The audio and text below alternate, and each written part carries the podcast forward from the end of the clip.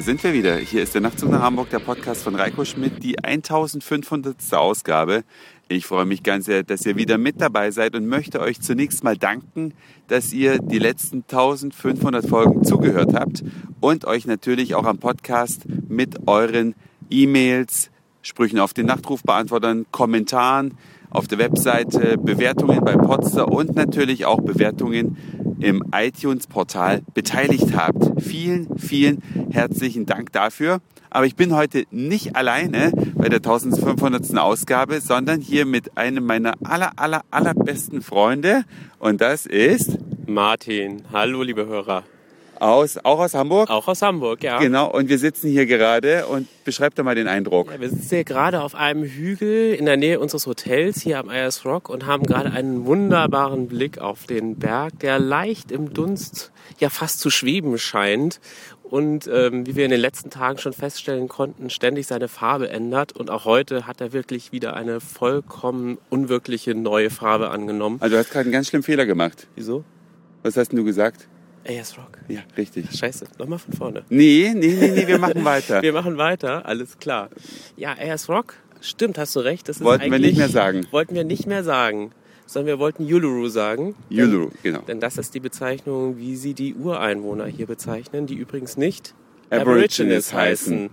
Also sie werden von den, von den Weißen als Aborigines bezeichnet, aber, und das ist jetzt auch der Grund, warum wir das zum Thema in gerade der 1500. Ausgabe von Nachtzug nach Hamburg machen, wir wollen euch ein bisschen die Verhältnisse hier in Australien mit den Ureinwohnern und den jetzigen Bewohnern näher bringen und wir finden, dass den Aborigines, jetzt verwenden wir den äh, Ausdruck halt nochmal, dass denen sehr, sehr, sehr viel Unrecht getan wurde in der Vergangenheit und die Regierung versucht es jetzt so nach und nach wieder gut zu machen.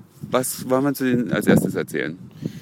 Naja, also die Ureinwohner selber sind in ganz vielen Stämmen aufgeteilt. Bis zu 700? Bis zu 700. Also man muss sich das so vorstellen wie bei den Indianern in Nordamerika oder überhaupt in Amerika. Ähm, die alle haben verschiedene Sprachen, verschiedene Dialekte, verschiedene kulturelle Hintergründe. Sitten und Gebräuche. Sitten und Gebräuche, genau, die uns auch ständig wieder neu erklärt werden.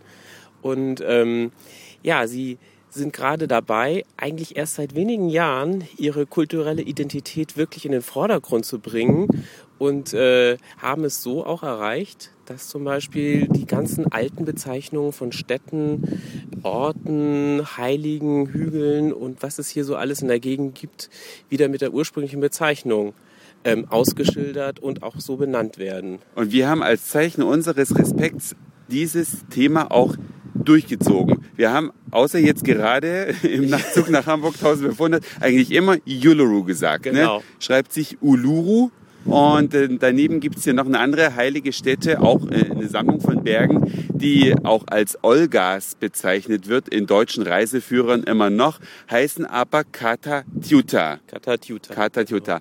Und ganz, ganz, ganz, ganz wichtig, der Berg hier, also der Uluru, der ist ein Heiligtum der Ureinwohner und äh, die heißen eben nicht Aboriginals, das ist eher eine abwertende Bezeichnung, wissen viele auch in Deutschland nicht, ich hätte es auch nicht gewusst, ganz ehrlich, Nein. sondern hier hat äh, jeder Stamm einen Namen, hier sind es die Anangu, die hier in dieser Gegend, also im Zentrum Australiens, kann man sagen, mitten in der Wüste, äh, ansässig sind. Und es gibt nicht mehr viele. Als die Weißen hier gelandet sind, haben sie natürlich Krankheiten eingeschleppt und eine große Influenza-Welle hat einige Stämme komplett ausradiert. Das ist richtig im Grunde dasselbe Phänomen, wie wir es damals im 16. Jahrhundert in Nord- und Südamerika finden konnten. Die Ureinwohner hier waren einfach nicht äh, gegen die äh, Viren und Bakterien resistent, die wir eingeschleppt haben oder die die äh, damaligen Eroberer eingeschleppt haben. Und ein ganz interessantes Phänomen, das wurde uns auch gestern näher gebracht, ist, dass zum Beispiel den Aborigines oder den Ureinwohnern, um es ganz genau zu sagen, ein bestimmtes Gen fehlt, äh, mhm. was, sie, was ihnen hilft, zum Beispiel Alkohol zu verdauen oder zu verarbeiten. Wie bei den Asiaten auch. Wie bei den Asiaten auch. Und ähm, das bedeutet, sobald sie Alkohol trinken, Bier und Wein. Brauchen gar nicht viel. Brauchen nicht viel, dann sind sie schon betrunken. Was natürlich auch zu Problemen führen kann. Was zu Problemen führen kann, wir merken es hier in der Anlage. Es, das heißt allerdings offiziell Ayers Rock Resort. Resort. Und da gibt es mehrere äh, Übernachtungsmöglichkeiten. Es gibt Zeltplätze, es gibt einfache Hotels, so wie wir auch eins haben, und es gibt ein Fünf-Sterne-Hotel und eigentlich alles dazwischen. Und überall, wo man hier Alkohol trinken möchte, sei es ein Glas Bier oder ein Glas Wein, man muss seinen Hotelschlüssel vorzeigen, weil es ist jetzt sogar Gesetz, dass hier nichts ausgeschenkt werden darf an Leute, die nicht im Hotel übernachten oder im Resort. Mhm. Und da merkt man es.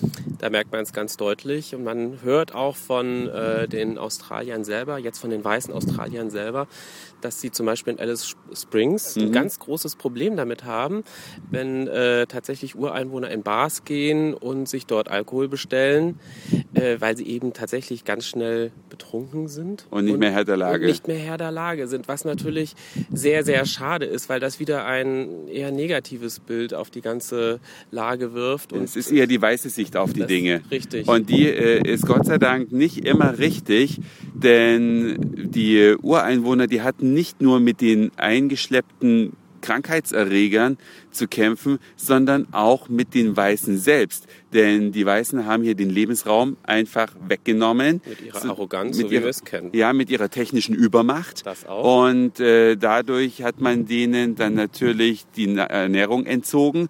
Die mussten sich auch wehren. Da gab es viele, viele Kämpfe mit etlichen Toten. Es hat allerdings auch viele Weiße erwischt. Also die die haben sich schon gewehrt. Die haben sich schon gewehrt, aber gegen eines konnten sie sich kaum wehren. Es gab hier Zeiten, da war es ein Happening und zwar fanden die Weißen nämlich, und so steht es auch im Reiseführer, die Ureinwohner weil sie halt von ihrer Form her ein bisschen anders sind als wir grazile Menschen. So steht tatsächlich da drin, so steht es auch in Wikipedia. Äh, sie fanden die zum Totschlagen hässlich und das war dann auch ein Sonntagshappening, loszuziehen und Ureinwohner abzuschlachten. Ja, ganz, ganz fatal. Und die Weißen hier haben lange gebraucht, um sich ja auch mal zu entschuldigen für die Massaker, die sie denen angetan haben in der Vergangenheit. Und sie haben es auch nie freiwillig getan. Nein. Und das ist auch mal wieder bezeichnend, dass es den Druck des Drucks von außen bedarf, ehe man sich für eine Tat entschuldigt.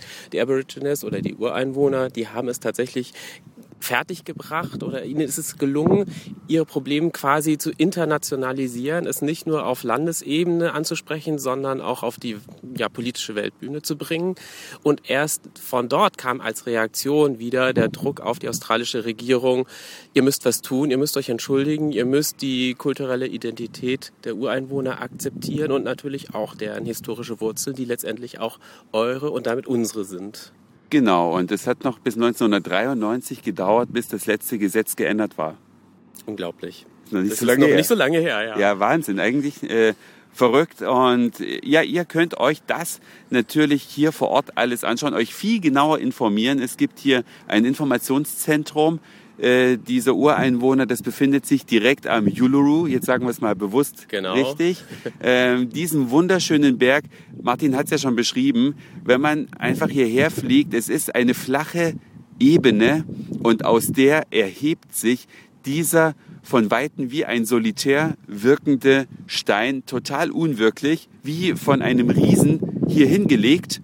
Passt eigentlich hier optisch gar nicht so richtig her, fällt deswegen total auf durch seine vielen Farbschattierungen und viele, viele Filme, die irgendwie immer am Uluru spielen. Also ich weiß, ich erinnere mich mal an eine Ausgabe, jetzt bitte nicht lachen, liebe Nachtzug nach Hamburg-Hörer, äh, eine Ausgabe des Traumschiffes von vielleicht vor 20 Jahren oder so.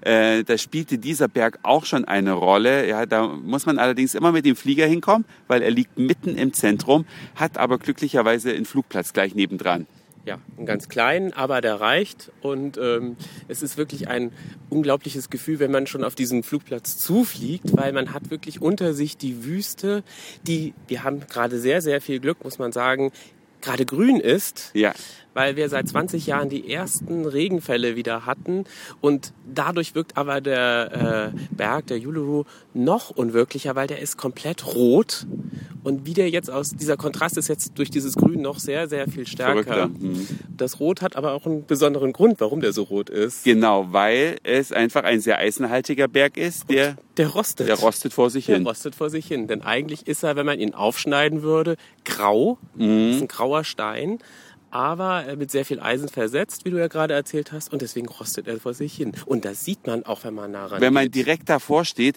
man denkt, wenn man diesen Berg äh, wirklich äh, sieht. Viele Bildschirmhintergründe haben zum Beispiel den Uluru. Viele Bilder, auch wenn man in Wikipedia diese Fotos alle anschaut, man sieht ihn ja immer im Ganzen. Dabei ist das Ding riesengroß. Das sieht so klein aus. Allerdings ist es sechs Kilometer breit und über 300 Meter hoch. Ja. Und wenn man sich in Wikipedia die Fotos anschaut, hält man das Ding für wesentlich kleiner. Mhm. Und man hält es dafür, dass es eine glatte Oberfläche hat. Aber wenn man genau vorm Berg steht und den Berg anfasst, dann ja, dann merkt man, dass er sehr rau ist eigentlich und genau dasselbe Phänomen zeigt, was man von ja, Eisen oder Stahl kennt, der vor sich hin rostet. Es blättert es quasi blättert ab, ab. Mhm. und ähm, das also man kann es eigentlich gar man nicht beschreiben. Man, man, kann es, beschreiben. Man, kann, es nicht in Worte fassen, weil sieht verrückt aus. es sieht verrückt aus und äh, auch die Oberflächen selber verändern sich. Mal hat man das Gefühl, es sei irgendwie eine amorphe Masse, irgendwie ein Teig, mhm. der vielleicht so ein äh, Wackelpudding, äh, so ein ne? Wackelpudding genau, äh, der da mitten in der Wüste hingeklatscht worden ist. Dann ist es plötzlich wieder sehr massiv und sehr hart und man denkt, oh, das ist fast betonartig. Richtig. Ist es ja auch fast. Ne? Es ja. ist ein Sedimentgestein. Richtig. So viel kann man noch sagen. Und deswegen äh, ja, zerfällt er auch so langsam. Ja, das sieht man auch, wenn man nah rangeht. Also einige Brocken sind schon runtergefallen, abgebrochen. Dann gibt es plötzlich große Höhlenlöcher, die dann auch äh, wieder von innen bemalt sind und auch wieder ganz andere Formen zeigen. Kultstätten der Uluru. Genau, richtig. Also ein außerordentlich faszinierender Berg. Kultstätten am Uluru, aber der Ureinwohner, jetzt habe ich es falsch gesagt auch noch. Ja. Und äh, man kann um diesen Uluru einmal drumherum laufen. Ja. Man kann auch an verschiedenen Stellen etwas dichter ran an diesen Berg. Man sieht dann da die Kultstätten, die werden auch zum Teil erklärt. Man wird auch an einigen Stellen freundlich gebeten, nicht zu fotografieren, Richtig. weil das äh, Kultstätten sind, die eben heilig bleiben sollen und die auch nicht in der Welt rumgezeigt werden sollen. Wir haben uns daran gehalten, es ist anderen Touristen deutlich schwerer gefallen. Ja. Und wir haben, man kann auf den Berg rein technisch kann man hochklettern. Man kann hochklettern, aber auch das wird nicht gerne gesehen. Von den Ureinwohnern. Von den Ureinwohnern. Ähm, es ist auch die Frage, ob es so zu empfehlen ist, denn wir haben äh, natürlich einige Touristen gesehen, die dort hoch sich versucht haben. Sagen ja. wir es mal lieber so. Ja. Weil ähm, es gibt einen Aufgang, das sind aber nur Seile, die gespannt worden sind, von ganz oben nach, äh, von unten nach ganz oben. Und das ist steil. Es ist wirklich ja. steil und der Berg ist rutschig. Wir haben einfach mal versucht, Fotos Stelle. an anderen Stellen Fotos von uns zu machen, wie wir den Berg anfassen. Und schon dort merkte man, das war ganz, ganz schwierig, ganz überhaupt ganz nah ranzukommen an ja, den Berg. Weil es so steil ist. Und wir haben, und das äh, manchmal fragen mich Nachtzug nach Hamburg Hörer per E-Mail, auf was verzichtest du eigentlich manchmal? Ja, das letzte Thema war äh, Umweltverschmutzung mit dem Auto, ob ich schon mal wegen was äh, auch eine Einbuße in Kauf genommen habe.